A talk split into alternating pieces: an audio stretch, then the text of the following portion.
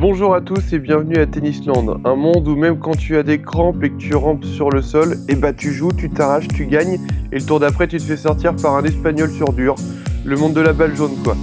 Avec moi pour parler de l'actualité euh, tennistique aujourd'hui, mes deux compères sont toujours présents. Quentin Amorim de Canal Plus Afrique. Et là, salut Quentin. Salut Clément, salut à tous. Et Maxime Montiou de RMC et de l'équipe est également présent. Salut Max. Salut Clément.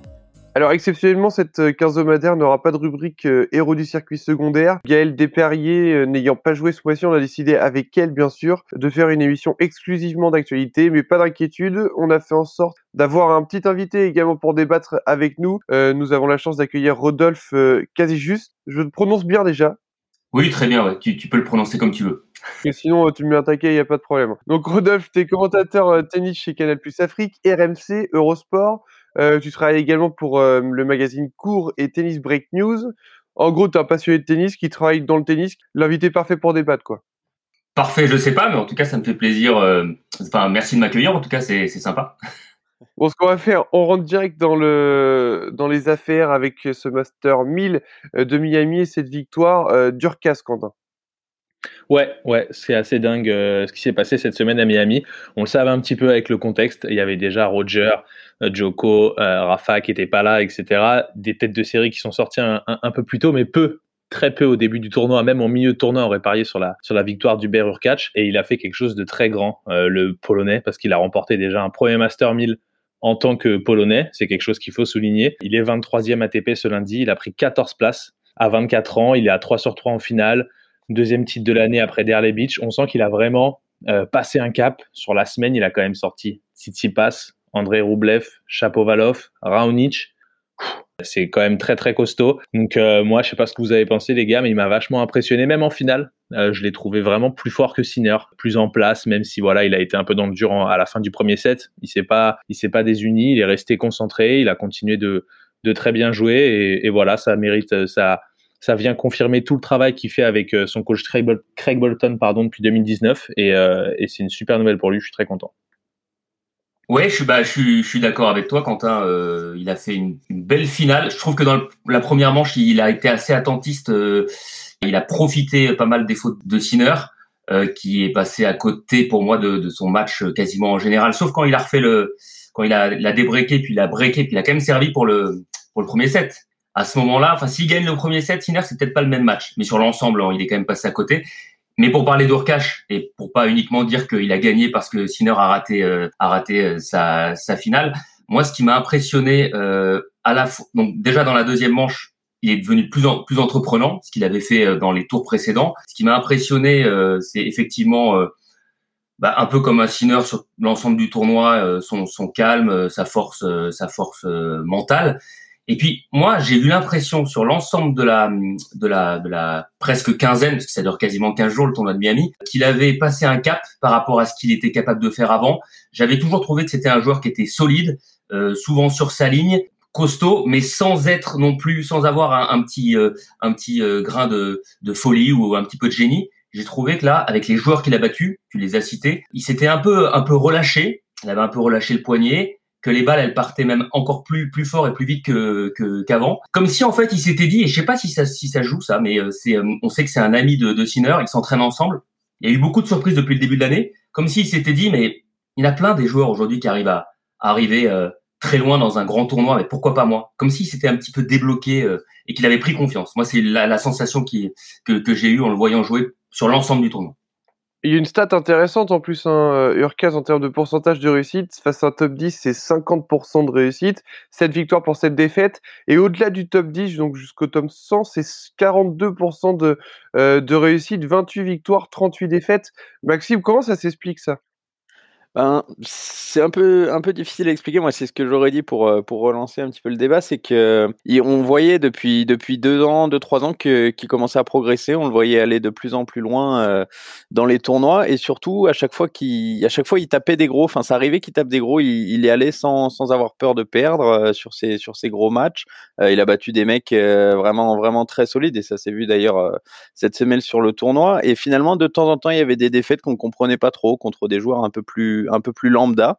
Et en fait, il arrive dans ces gros matchs. Euh, il, bah, je sais pas si c'est le fait d'avoir rien à perdre, mais comme disait Rodolphe, son jeu est, très solide, donc ça donne déjà une bonne base. Et peut-être que s'il y a beaucoup de, rythme en face ou quelque chose comme ça, ça, l'aide à, y aller, à rentrer dans la balle et, sans avoir peur.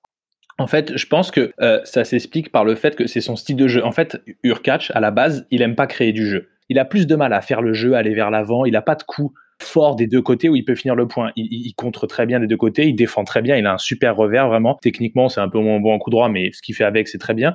Et par contre, du coup, contre les joueurs qui créent le jeu, comme il a joué cette semaine, il a joué Raonic, Tsitsipas, Roublev, Sinner, Chapovalov, c'est des joueurs parfaits pour lui. De là, même au premier tour, voilà, coup de là, c'est des mecs qui envoient donc lui des sur sa ligne, un ou deux mètres quand ça va un peu trop vite, comme face à Sinner ou face à Tsitsipas, et il contre, il contre, il contre, et il est sûr de ses forces. Et en fait, ce que je trouve agréable avec ce mec, c'est qu'il est un peu gauche. Tu le regardes jouer, tu te dis, il est un peu maladroit, il a une façon de marcher avec les, les, les, pieds, en, les pieds arqués comme ça, il est un peu pâteau, tu te dis, ah, t'as envie de le bouger. Et en fait, son jeu, c'est tout le contraire. Il a vachement de timing, il est très précis, il fait les bons choix, il joue juste à chaque fois, enfin, même vers l'avant, il fait pas n'importe quoi, il vient au filet quand faut venir. À la fin du match, on sent qu'il a peur quand, quand Sinner le débreak, parce qu'il y a quand même 4-0, deux balles de double, de triple break pour catch, au final, il ne les fait pas. Sinner revient, 4-2, 4-3, le public il commence à le chauffer un peu, tu sens que c'est un peu chaud, il a peur, il fait quoi? Ok, je vais servir que en slice, je vais, quitte à servir à 200, 195, pas prendre de risque, il a fait ses bases et il a conclu ça de manière vraiment très costaud, parce que c'est quand même un mastermind en premier, après ok, tu joues Sinner, c'est un pote à toi, etc. C'est quand même un contexte que peut-être d'autres gars auraient un peu moins supporté. Et lui, il a été solide, il l'a fini en 2-7.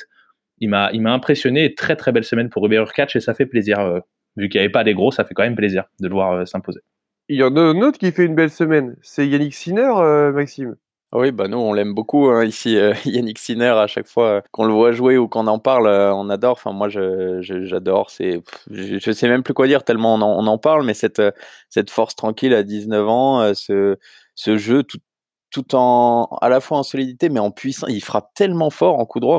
Chaque fois que je le vois jouer ou que je vois des extraits sur les réseaux, mais il y a des coups qui partent. Mais je suis impressionné de cette puissance déjà et de cette maîtrise dans son jeu seulement à, à 19 ans.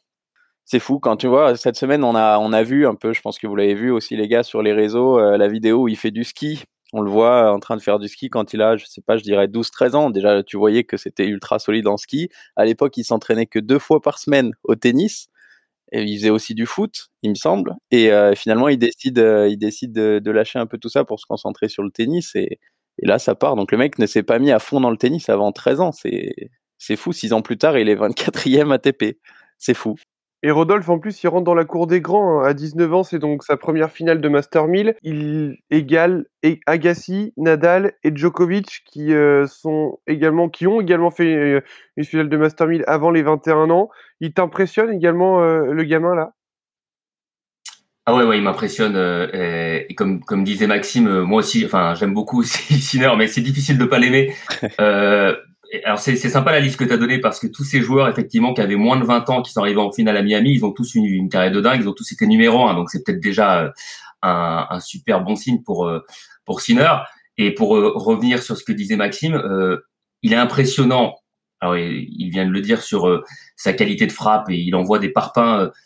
parfois il y a, il y a un, un, petit peu comme disait Quentin sur Urkash qui un peu déjà, déjà gondé comme ça. Sinner, il est grand, il est frêle. On se dit comment il fait pour frapper aussi fort alors qu'il est bah, qu'il n'est pas encore construit physiquement quoi? Il est, il, a pas encore la, masse musculaire qu'il aura dans dans trois quatre ans on est assez euh, on est assez euh, surpris parfois et, tu parlais de ski j'ai entendu un journaliste italien il y a pas longtemps qui en parlait et je pense qu'il a assez raison on, il est possible hein, que euh, sa, sa, puissance de frappe et la manière dont il maîtrise son corps et, et donc cet équilibre qui permet techniquement de pouvoir frapper aussi fort vient aussi du ski. Parce qu'au ski on est on a on a les jambes très très bas et, euh, et plus voilà. Et donc du coup c'est une position qui très gainée aussi.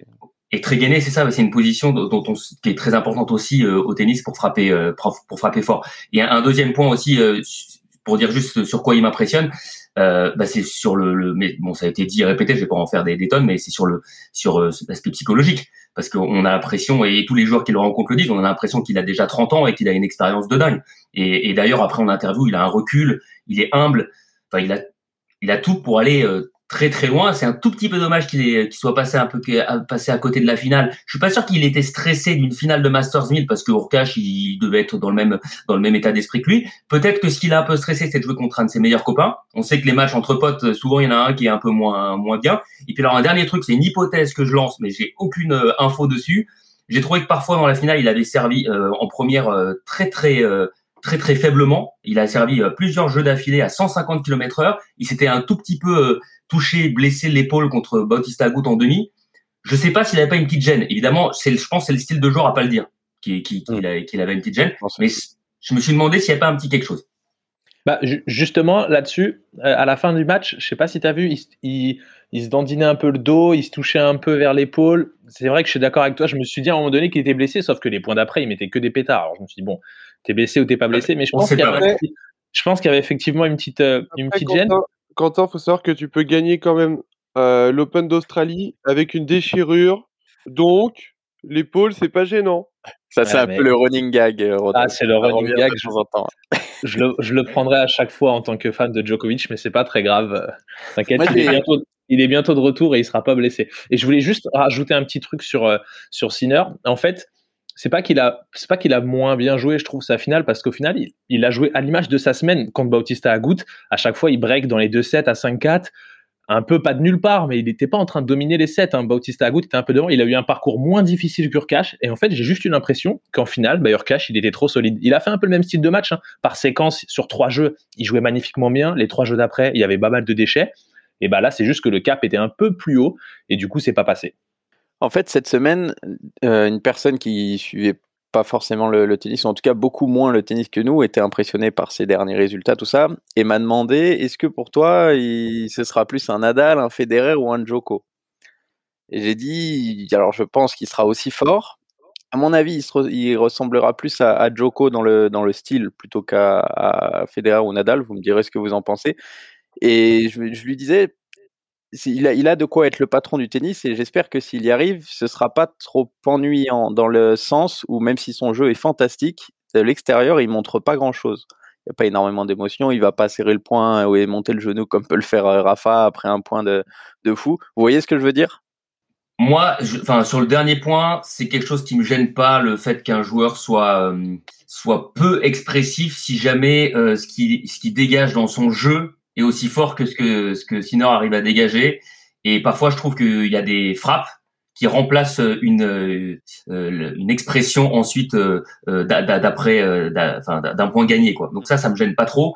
Sur le style de jeu, c'est compliqué là de, de, de les comparer. Mais en tout cas, oui, c'est sûr que il, ira super loin. Je vois pas comment. Enfin, ça serait presque étonnant qu'il aille pas loin. Il a il a tout pour pour réussir c'est dur de le déterminer, de le comparer aux trois, parce qu'en fait, son jeu, il n'est pas. Pour l'instant, en fait, il, ressemble plus, je trouve, dans l'intention à Federer qu'à Djokovic et Nadal. Il est toujours en attaque, il est sur sa ligne et il frappe très fort des deux côtés. Après, la différence, c'est qu'il fait, il y a aucune variation dans son jeu et qu'il monte jamais au filet. Mais du coup, ça, c'est des choses qu'il va devoir changer. En jouant comme ça, il va arriver top 10. Sauf qu'après, pour passer les caps, quand il aura on va dire 22-23 ans, et que j'en suis sûr qu'il y aura encore Joko, et qu'il y aura encore Rafa, et qu'il y aura peut-être encore Roger, pour les battre et pour les sortir, bah, va falloir monter au filet, il va falloir prouver qu'il s'est varié, etc. Parce que ça passera pas s'il continue dans ce style de jeu-là. Ou alors, faut que du début à la fin du match, il fasse 60 coups gagnants et 10 fautes directes.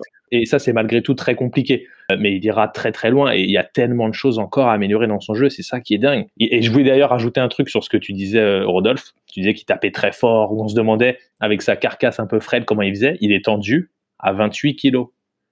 Donc je sais pas si on se rend compte, ceux qui nous écoutent et qui jouent au tennis savent que 28 kilos, ça n'avance pas. Ça veut dire qu'avec le vent qu'il y avait à Miami, là, toi, tu tapes, elle passe pas de filet, ta balle.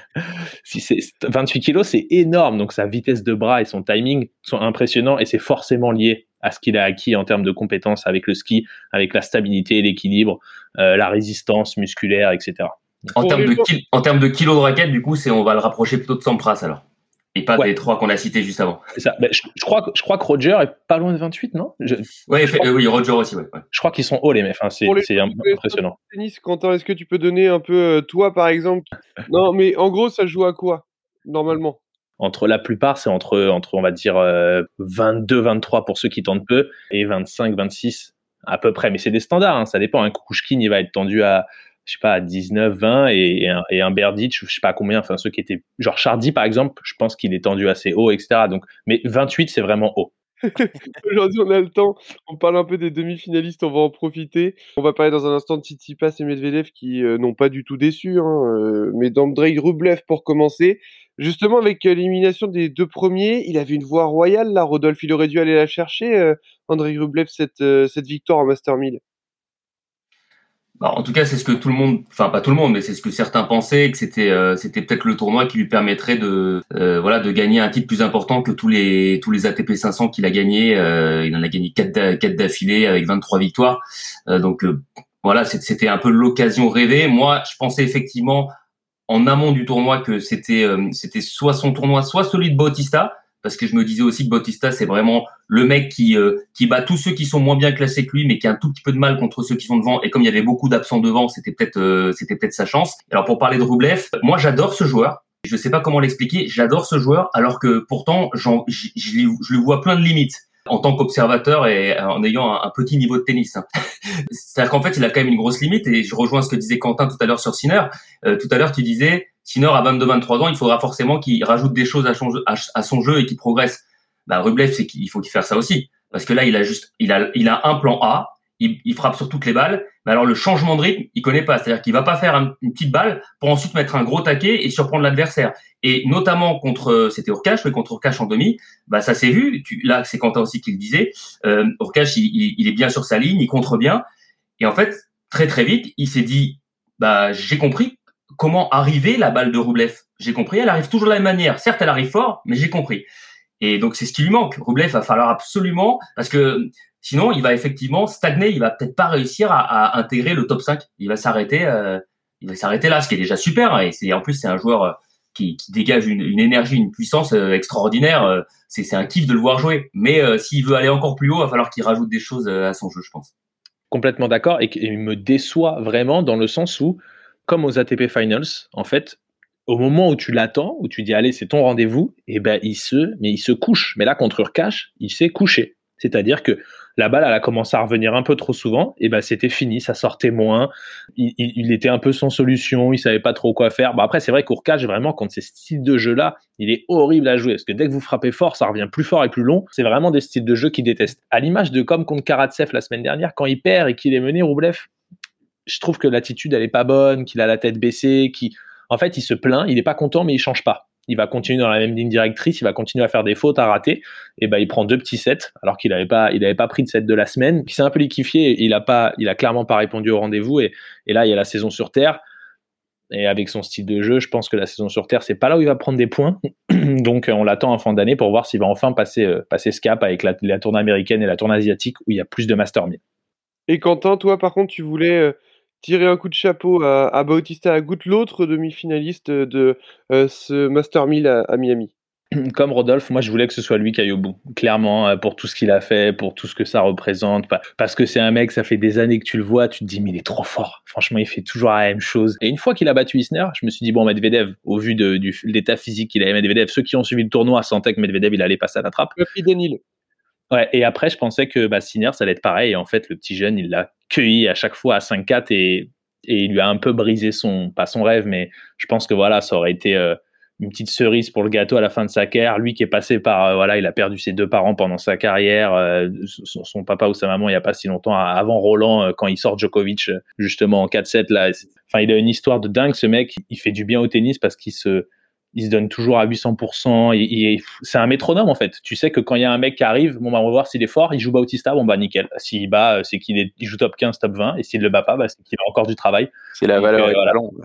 Avant, c'était un petit peu Simon, la, valeur étalon, quand il était dans son top 20, top 10. Là, Gilles Simon, tu savais que si tu, tu peux être mesuré à lui, tu savais où tu en étais dans ton jeu. Et là, Bautista Agut, tu as, envie de l'aimer alors que moi j'aime pas spécialement son jeu enfin c'est pas hyper flamboyant une technique un petit peu à l'ancienne mais pourtant tu as envie de l'aimer quoi parce qu'il se bat tout le temps il est là il fait pas de vagues euh, il fait son taf en fait il vient chapeau. Moi chapeau d'être euh, d'être aussi bon et régulier à son âge. c'est marrant tu parlais de Simon et en fait j'étais j'allais je voulais en parler aussi parce que pour moi c'est la même catégorie de joueurs et pour faire court euh, même si effectivement c'est pas euh, en général le type de jeu où on se dit ah bah c'est c'est flamboyant, c'est génial, c'est ce que je préfère.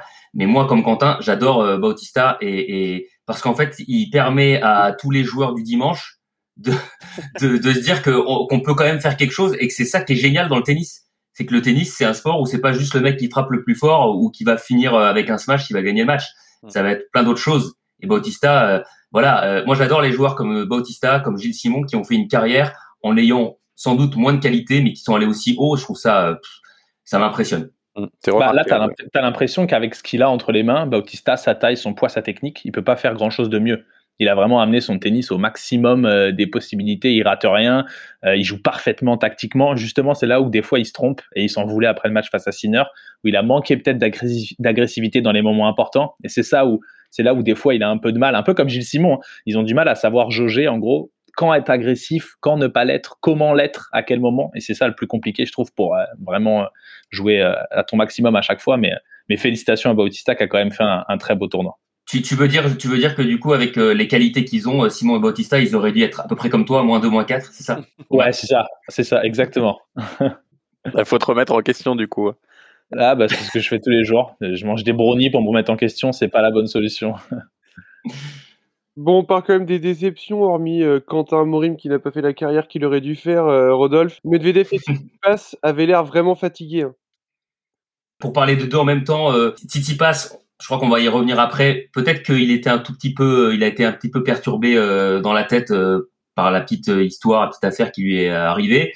Et puis bon, Medvedev aussi, même si c'est pareil, hein, c'est deux joueurs moi que j'adore dans des styles très différents, et Medvedev aussi, qui un tout petit peu, il a plus de qualité sans doute, mais on peut un petit peu le mettre dans la catégorie des joueurs qu'on a cités juste avant, à savoir des, des joueurs qui, qui vont contrer, qui vont, qui vont essayer de, de, battre l'adversaire euh, grâce à des solutions tactiques avant tout. Ce que je retiens quand même de ce Masters 1000, c'est que on le dit, on le répète depuis 15 euh, ans maintenant, mais en fait, euh, derrière le Big Free, euh, bah, c'est pas si facile d'être au rendez-vous quand, quand il faut être au rendez-vous. Et c'est là qu'on se dit et on se le répète, Federer, euh, Nadal et Djokovic ont été et sont des monstres parce que si ces joueurs-là sont la référence, et eh ben normalement Medvedev, Tsitsipas, ils auraient dû aller en finale et ils l'ont pas fait. Donc euh, ils sont encore un peu en dessous.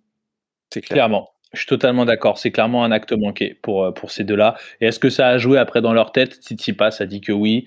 Euh, Medvedev a dit que pas tellement. Les deux, euh, clairement, ont raté le rendez-vous et tu peux pas te permettre de laisser passer un Master 1000 euh, quand tu à ce niveau-là. Parce que là, Medvedev et Tsitsipas, ça fait trois ans maintenant qu'ils sont très forts. Ça fait deux, trois ans qu'ils sont très forts. Donc des Master 1000 où t'as personne, c'est des moyens de te donner confiance. Ça te fait pas penser un peu à cette finale de l'US Open l'année dernière où les mecs ils tremblent de ouf Zverev et, et Tim? Bah, c'est un peu, euh, un peu euh, ce truc du. Euh, ça fait 15 ans qu'en fait, c'est les mêmes qui gagnent. Ça fait 15 ans, 20 ans qu'on dit qui va réussir à les détrôner, qui va réussir. Voilà, ça va. On parle, pardon, de next gen depuis 5 ans, 6 ans. Il n'y a pas de next gen. Les gars, ils sont trop forts, ils sont trop forts devant. C'est trop dur. Et Sinner l'a très bien dit hier. la next gen, elle n'y arrivera pas avant 2 ou 3 ans. Et il a dit entre 3 peut-être et 5 ans même. Et je pense qu'il est dans, je pense qu'il est dans le vrai. Je pense que ça va être très compliqué d'aller d'aller chercher ces mecs-là régulièrement. Euh, donc c'est pour ça que quand ils sont pas là, bah faut essayer d'aller les chercher et arrêter de se liquifier comme en finale de, de l'US Open et, euh, et comme cette semaine pour Tsitsipas et Medvedev. Mais c'est possible qu'il y, ait, qu'il y ait une next-gen. Euh, excuse-moi Clément, je te, je te coupe. Je dis juste un petit truc rapide et ça reprend ce que dit euh, Rodolphe sur euh, le fait de, de, de prendre la place des trois monstres. On l'avait souligné quand on avait fait les, les podcasts rétro et on en avait même reparlé dans d'autres podcasts.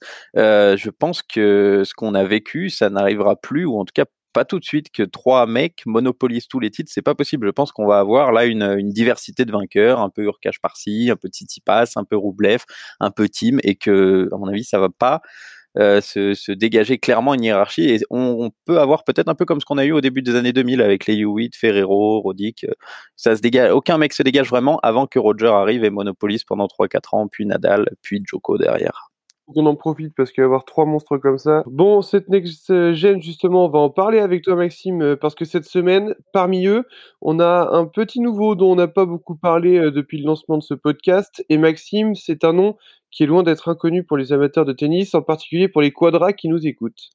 Oui, Clément, exactement. Donc les quadras, il connaissait, je vois Rodolphe qui, qui lève la main, donc Rodolphe connaissait et a sans doute pu voir jouer euh, Petre Corda. Cette semaine, je pense que beaucoup ont découvert euh, son fils Sébastien euh, à Miami, plutôt redécouvert, parce que souvenez-vous, la première fois qu'il a brillé sur le circuit, c'était à Roland en octobre dernier, il était sorti des qualifs, il avait décroché ses trois premières victoires sur le circuit pro à 20 ans avant de tomber en huitième contre Nadal on a connu pire hein, comme entrée en matière sur le, sur le circuit. Par ailleurs, sachez, euh, messieurs et ceux qui nous écoutent, que Nadal est son idole. Il a même appelé son chat Rafa et il a accroché dans sa chambre un t-shirt euh, dédicacé par l'Espagnol. On a parlé de Petr Corda, son papa. Il a été finaliste à Roland Garros en 92. Il a gagné l'Open d'Australie 98. Il a été numéro 2 mondial. Donc, il était tchèque, comme sa femme Regina Rachtorva. Elle m'excusera pour la prononciation. Donc, la maman de Sébastien, qui elle a été 26e mondial en 1991. Et Sébastien, lui, il est pas tchèque, il est américain, puisqu'il est né à, Bradenton, en Floride. Bon avantage quand même, hein, euh, quand même, Max, parce que grandir avec deux parents qui sont anciens pros, ça va.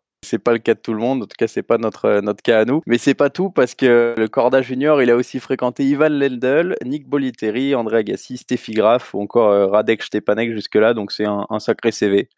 Mais là où ils font très très fort, Petre et Regina, c'est qu'ils ont aussi mis au monde deux filles qui sont sportives professionnelles et pas au fond d'un quelconque classement d'un sport anonyme. On parle donc de Jessica Corda et Nelly Corda. La première a 28 ans, elle est actuellement 18e mondiale.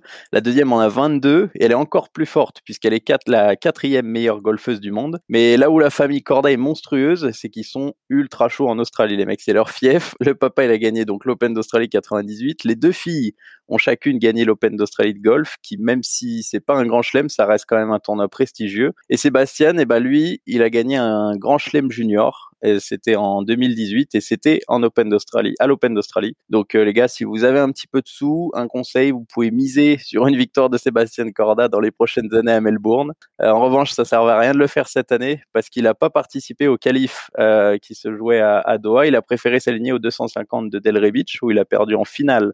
Et ensuite, il s'est envolé pour le Challenger de Caper qu'il a gagné en Bretagne. Donc ça donne une idée déjà de l'intelligence du joueur et de son, staff, de son entourage dans la programmation, pardon. Donc cette semaine, euh, trois premières victoires en Master 1000 et pas sur n'importe qui. Fonini en 3-7, Karatsev, euh, la révélation du début de saison à qui met 6-3, 6-0, excusez, hein, c'est assez solide. Et ensuite Schwartzmann, il s'envoie Schwartzmann en 3-7, son premier top 10. Il était 514e mondial il y a deux ans en avril 2019. Le voilà 65e aux portes euh, du top 50. J'ai lu un peu partout que Sébastien cherchait à se faire un prénom. Moi, je pense qu'il va y arriver tant il a de cordes à son arc. Oh lolo. J'espère que vous l'avez. bon, merci Max pour les éclaircissements sur Sébastien Corda. Rodolphe, on a vu euh, Schwarzman le comparer avec Thomas Berdych. T'es plutôt d'accord avec ça ou pas?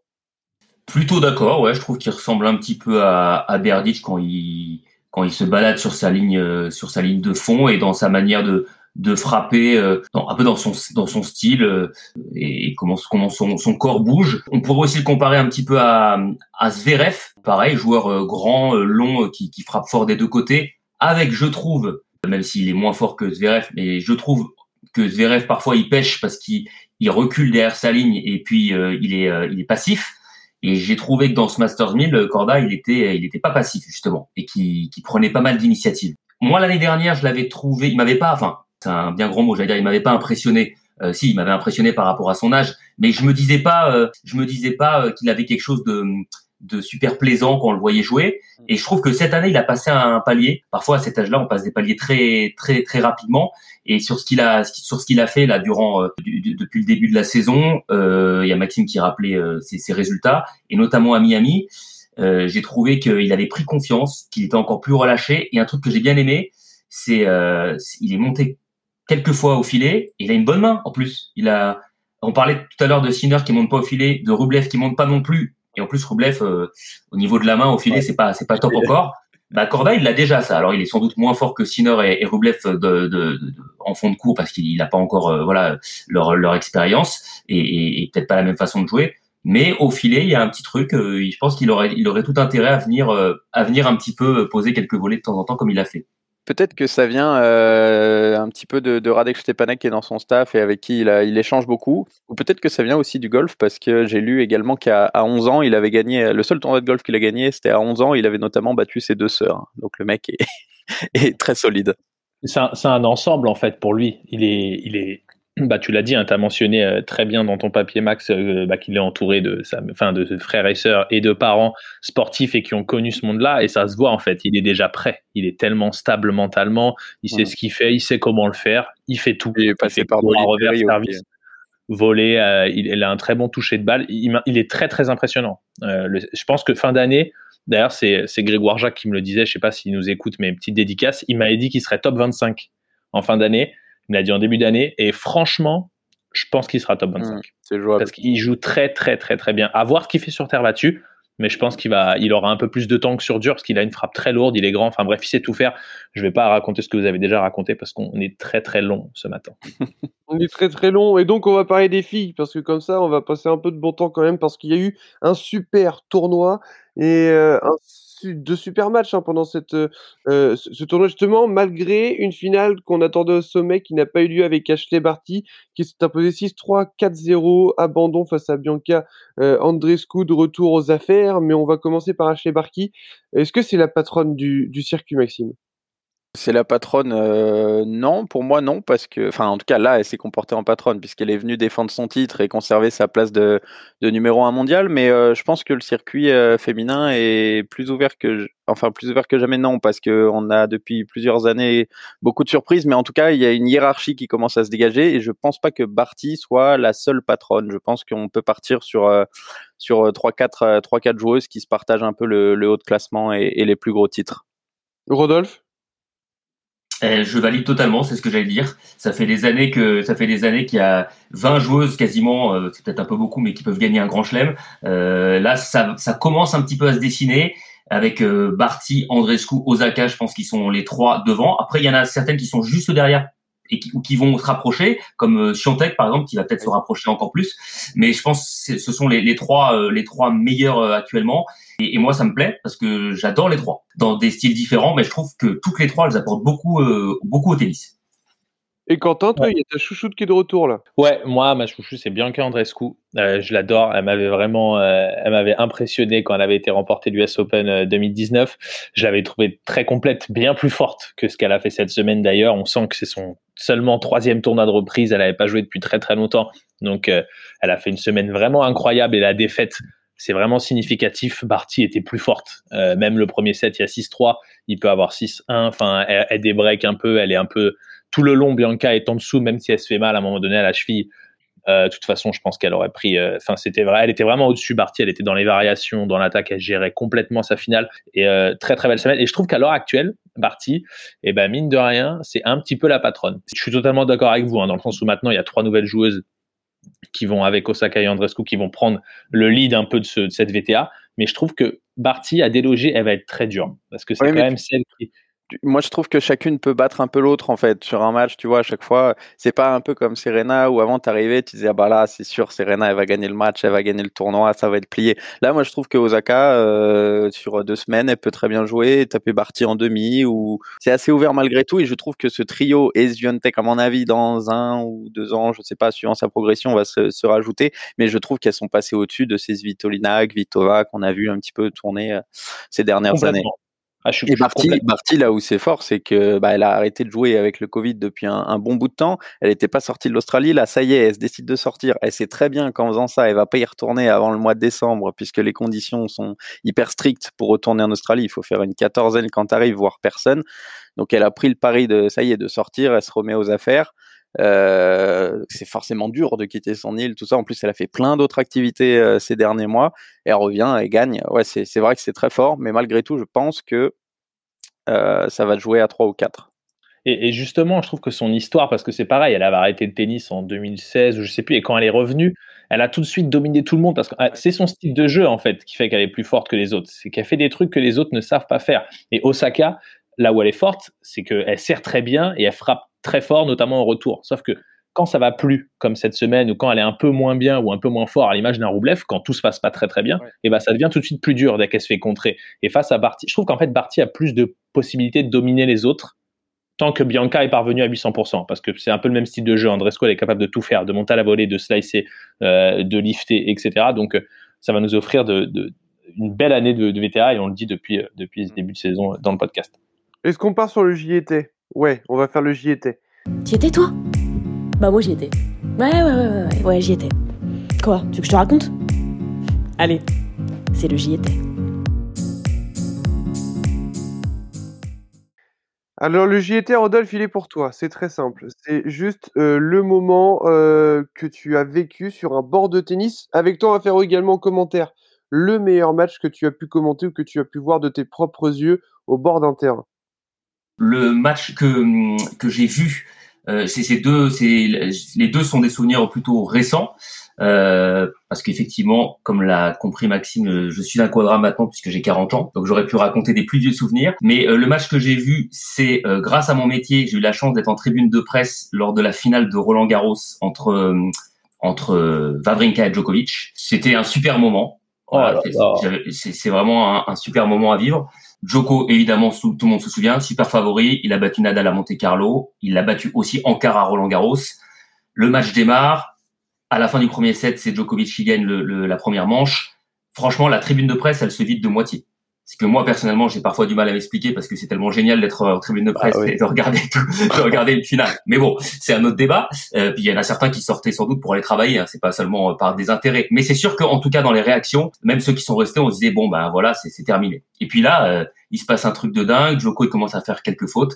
Et puis et puis Wawrinka commence à jouer le, le, feu. Et puis plus ça avance, plus je sais pas, plus les gens sont revenus dans la tribune et, plus il y avait une, grosse ambiance. Alors évidemment, c'était pas une ambiance, euh, la même ambiance qu'il peut y avoir euh, euh, en fin de journée, même sur un cours annexe avec un Français qui gagne, avec une Ola. c'était pas voilà, c'était pas la, meilleure ambiance que j'ai connue à Roland Garros, mais la qualité de jeu de Vavrinka pendant ce match, c'était dingue. je me souviens de la dernière manche où en fait, il nous faisait des revers.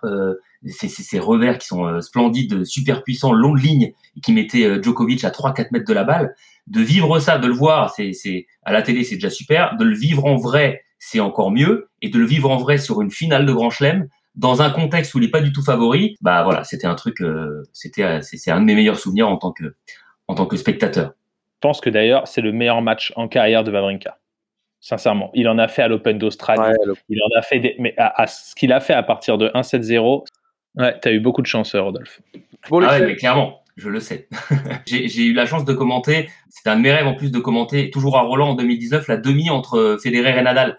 Et alors, en fait, non, mais ce, qui, est, ce qui est marquant, c'est que c'est que le score, quand c'est ça qui est fou, parfois le décalage entre ce qu'on a vécu et les livres d'histoire. C'est l'histoire euh, contemporaine, mais le score, je crois que c'est 6-4, 6-3, 6-2 ou un truc comme ça. Mais le, le, mais en fait, c'était beaucoup plus serré que, que, que ce que le score le, ne le montre. Et surtout, euh, peut-être que vous vous en souvenez, mais c'était un jour où il y avait des rafales de vent à 80, ah, même à, ah, à, 100 km heure. Et alors, un truc de dingue, moi, j'étais en cabine. Donc, on était sur place à Roland Garros. On était en cabine au-dessus du central. Et en fait, les deux, ils jouent, euh, on sait qu'il y a du vent. On est dans la cabine. Ils jouent hyper bien, mais hyper bien. Franchement, ils sont à 85-90% de leurs possibilités. Et à la fin du premier set, je, euh, euh je sors pour euh, pour voir le vent parce que je vois bien euh, sur mon écran que qu'il se passe un truc. Mais j'ai failli m'envoler. Mais clairement c'était c'était un truc de dingue. Il y avait euh, ça, ça ça bougeait de partout dans les dans, dans, dans les, la, façade de Roland Garros. Et, et, en fait je suis revenu et on a continué à commenter. Ils se sont jamais plaints. Ils ont rien dit. Je me souviens que la demi d'après Team Joko Joko il en pouvait plus. Il est c'était insupportable.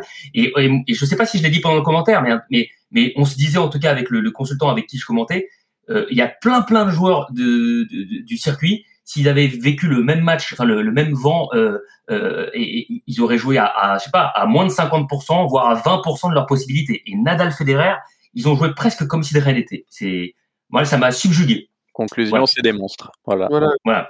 clairement. Conclusion, quand eux ils vont partir, mon Dieu, ça, ça va nous faire un peu mal quand même. Euh, messieurs, donc j'ai une annonce de la plus haute importance à vous faire. Un joueur a brisé la bulle. Euh, ouais, il y a un peu des cinglés hein, dans le monde du tennis. Euh, je rappelle, quand vous, quand dans la charte que reçoivent les joueurs, il est mentionné que briser la bulle vous expose à être sujet à disqualification. Résultat, Tsitsipas et son père brisent la bulle, 7500 dollars d'amende.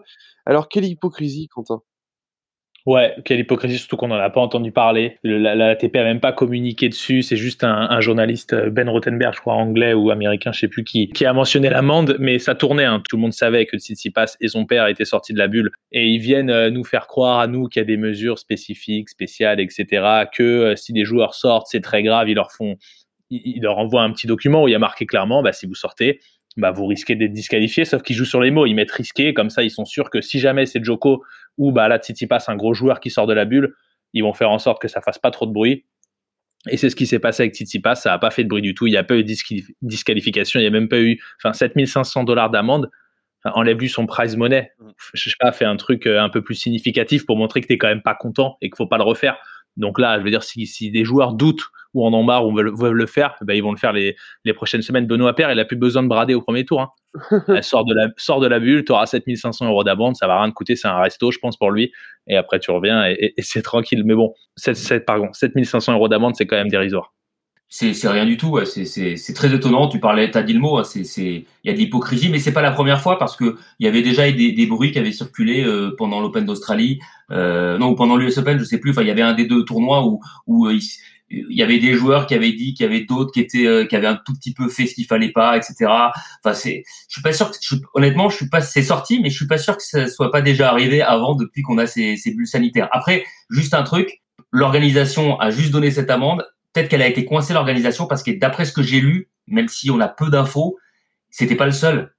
Euh, j'ai vu moi j'ai vu un truc passer disons qu'il y avait d'autres joueurs qui étaient sortis dans un magasin euh, de alimentaire de bio et ils étaient plusieurs. Donc s'ils sont plusieurs, euh, il y a un moment où si jamais ils disqualifient euh, cinq ou six joueurs d'un coup, là, euh, ils sont ils sont coincés l'organisation le, du tournoi. Donc, enfin, en tout cas, ils devaient, ils devaient être bien bien emmerdés, je pense. Bon, on se fait des petites infos rapides comme ça. déjà, je vous le donne rapidement. En, couple depuis 2019, Gaël, mon fils, et Linas Vitolina ont annoncé ce samedi sur leurs réseaux sociaux respectifs qu'ils allaient se marier en juillet 2021, la même date que pour moi et Quentin. Vous serez bien sûr On est très heureux pour eux.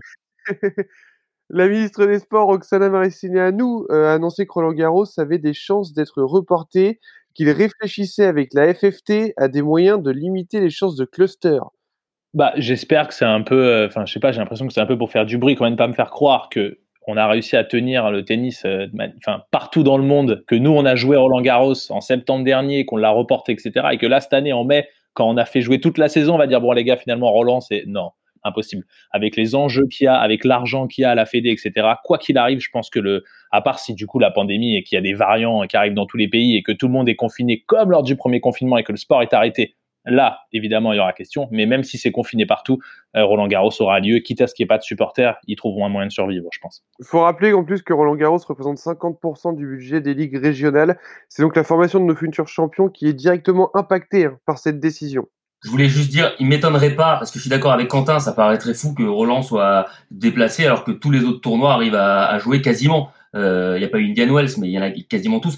Mais il ne m'étonnerait pas que, les, que le gouvernement, l'État ait, dit, bah non, regardez, le, la pandémie, là, ça va pas. Donc, euh, ok, le tournoi se joue, mais uniquement à huis clos.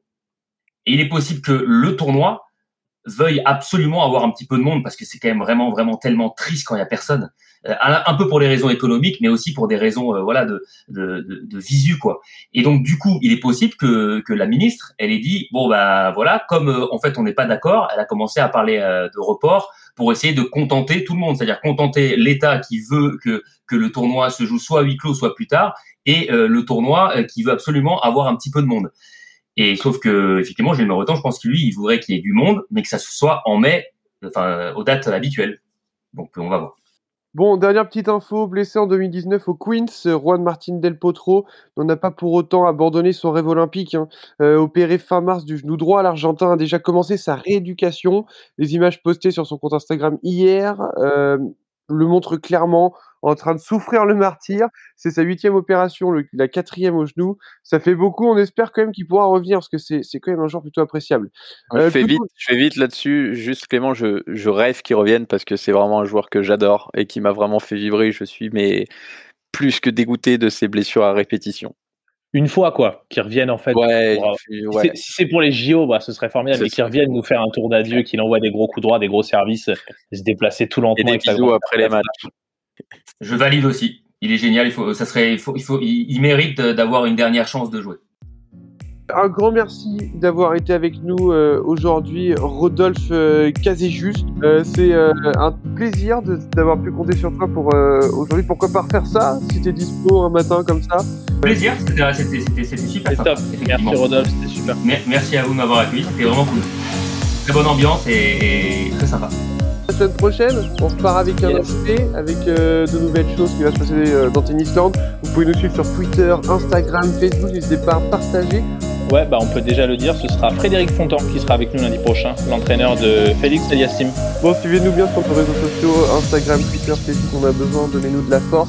Je vous souhaite une excellente euh, semaine à tous. Puis on se dit à la prochain. Euh, smashez bien en attendant. Et à la semaine prochaine à tous.